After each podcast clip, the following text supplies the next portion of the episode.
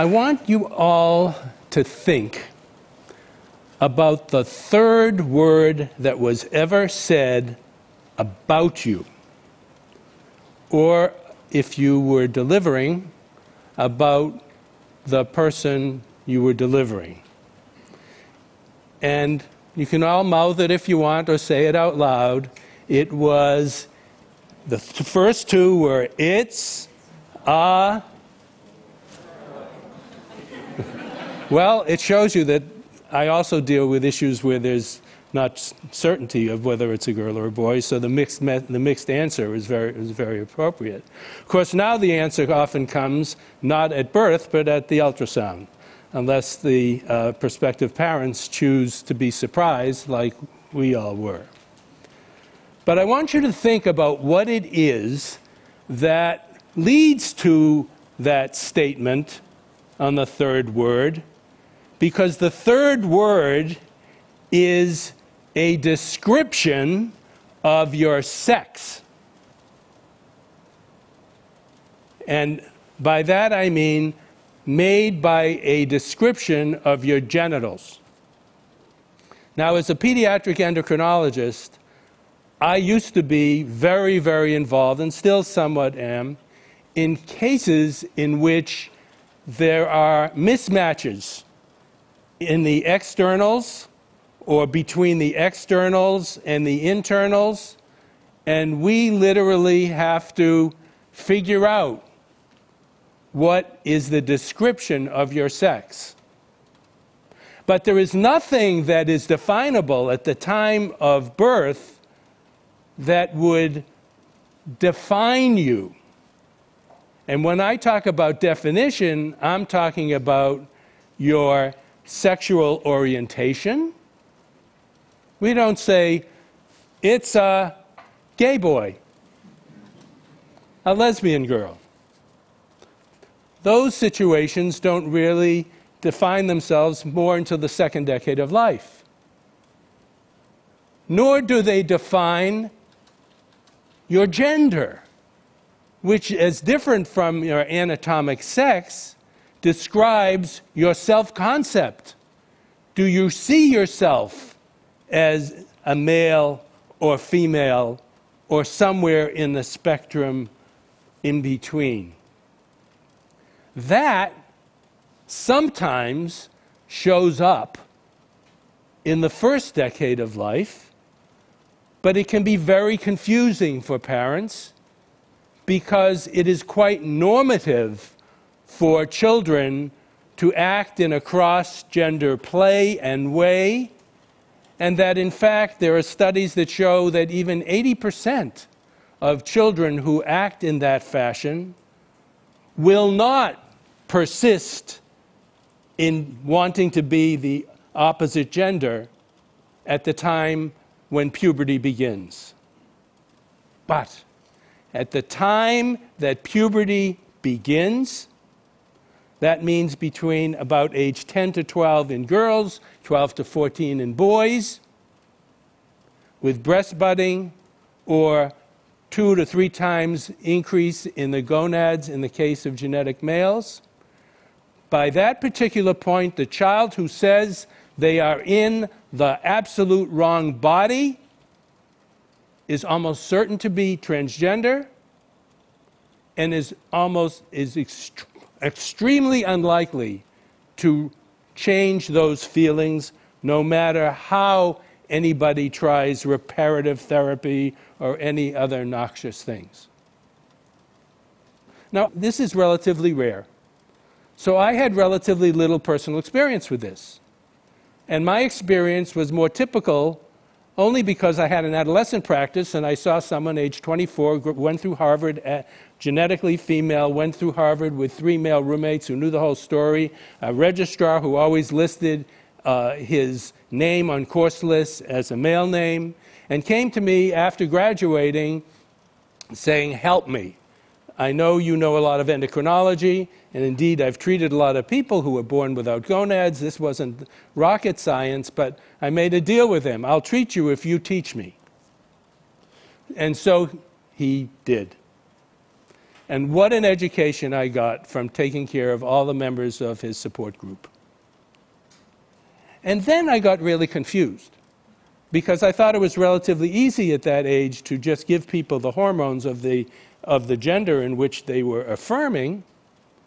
But then my patient married, and he married a woman who had been born as a male, had married as a male, had two children, then went through a transition into female, and now this delightful female was attached to my male patient. In fact, got legally married because they showed up as a man and a woman, and who knew, right? and while I was confused about I was confused. Does this make so and so gay? Does this make so and so straight? I was getting sexual orientation confused with, with gender identity. And my patient said to me, Look, look, look, you got, if you just think of the following, you'll get it right. Sexual orientation is who you go to bed with, gender identity is who you go to bed as. Uh, okay and subsequently learned from the many adults, I took care of about 200 adults, I learned from them that if I didn't look peek as to who their partner was in the waiting room, I would never be able to guess better than chance whether they were gay, straight, bi, or asexual in their affirmed gender. In other words, one thing has absolutely nothing to do with the other. And the data show it. Now, as I took care of the 200 adults, I found it extremely painful. These people were, many of them, had, give, had to give up um, so much of their lives. Sometimes their parents would reject them, siblings, their own children, and then their divorcing spouse would uh, forbid them from seeing their children. It, it was so awful, but why did they do it? At 40 and 50 because they felt they had to affirm themselves before they would kill themselves. And indeed, the rate of suicide among untreated transgendered people is among the highest in the world. So, what to do? I was intrigued in going to a conference in Holland where they are experts in this and saw the most remarkable thing they were treating young adolescents after giving them the most intense psychometric testing of gender. And they were treating them by blocking the puberty that they didn't want.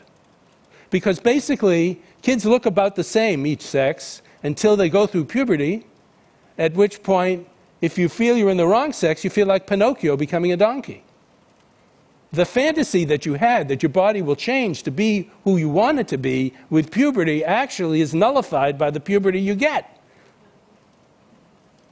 And, and they fall apart.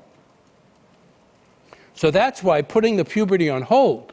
Why on hold? You can't just give them the opposite hormones that young. They'll end up stunted in growth. And you think you can have a meaningful conversation about the fertility effects of such treatment with a 10 year old girl? A 12 year old boy.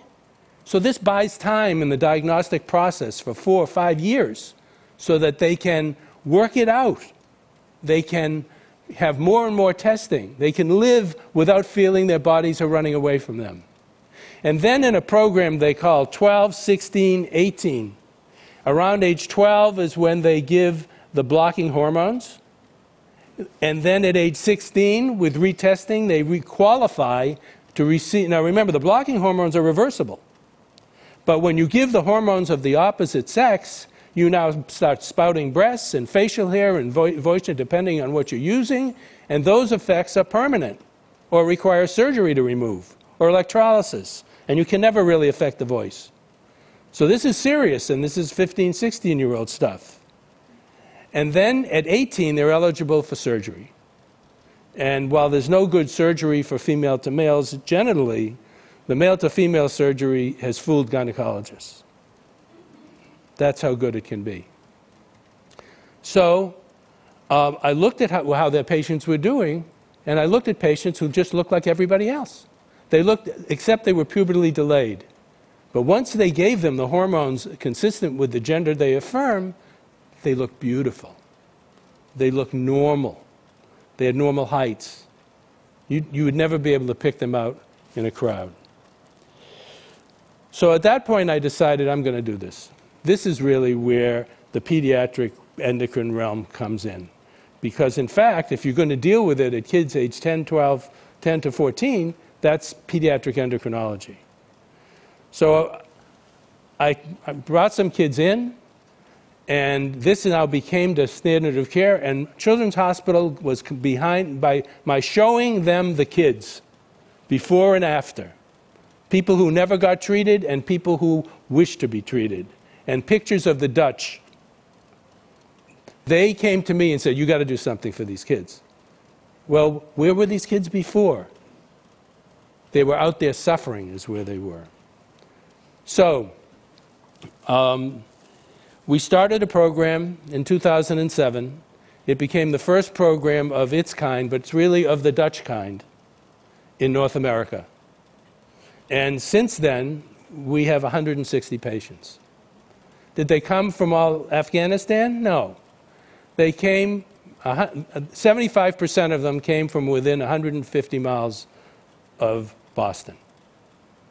And um, some came from England. Jackie had been abused in Midlands, England. She's 12 years old there. She was living as a girl, but she was being beaten up it was a horror show. They had to homeschool her. And the reason the British were coming was because they would not treat anybody with anything under age 16, which means they were consigning them to an adult body no matter what happened, even if they tested them well. Jackie, on top of it, was by virtue of skeletal markings destined to be six feet five. Okay? And yet you just begun a male puberty. Well, I did something a little bit innovative because I do know hormones, and that estrogen is much more potent in uh, closing epiphyses, the growth plates, and stopping growth than testosterone is. So we blocked her testosterone with a blocking hormone, uh, but we added estrogen not at 16 but at 13. And so here she is at 16 on the left. And on her 16th birthday, she went to Thailand where they would do a genitoplastic surgery. They will do it 18 now. And she ended up 5'11. But more than that, she has normal breast size because by blocking testosterone, every one of our patients has normal breast size if they get to us at the appropriate age, uh, not too late.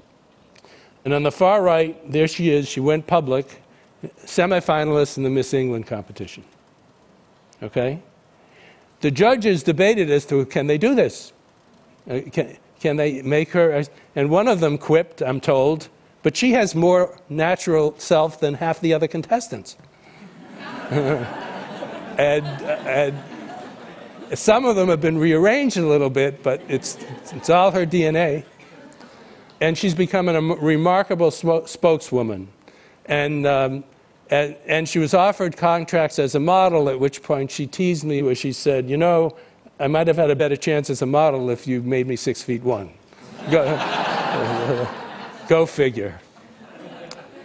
So, this picture, I think, says it all. It really says it all. These are uh, Nicole and brother Jonas, identical twin boys, and proven to be identical, in which Nicole had affirmed herself as a girl as early as age three. At age seven, they changed her name and came to me at the very beginnings of a male puberty. Now, you can imagine looking at Jonas at only 14 that male puberty is early in this family because he looks more like a 16 year old. But it makes the point all the more why you have to be conscious of where the patient is. Nicole is on pubertal blockade in here. And Jonas is just going the biologic control. This is what Nicole would look like if we weren't doing what we were doing. He's got a prominent Adam's apple. He's got angular bones to the face, a mustache, and you can see there's a height difference because he's gone through a growth spurt that she won't get. Now Nicole is on estrogen. She has a bit of a form to her. Um, this family went to the White House last uh, spring because of their work in overturning an a anti-discrimination.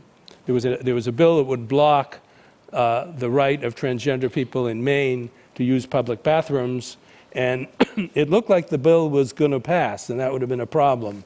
But Nicole went personally to every legislator in Maine and said, I can do this. If they see me, they'll understand, well, I'm no threat in the ladies' room, but I can be threatened in the men's room. And then they finally got it. So, where do we go from here? Well, we still have a ways to go in terms of anti discrimination. There are only 17 states that have an anti discrimination law against uh, discrimination in housing, employment, uh, public accommodation. Only 17 states, and five of them are in New England. We need less expensive drugs, they cost a fortune. And we need to get this condition out of the DSM. It is as much a psychiatric disease as being gay and lesbian. And that went out the window in 1973, and the whole world changed. And this isn't going to break anybody's budget. This is not that common. But the risks of not doing anything for them not only puts all of them at risk of losing their lives to suicide, but it also says something about whether we are truly inclusive society. Thank you.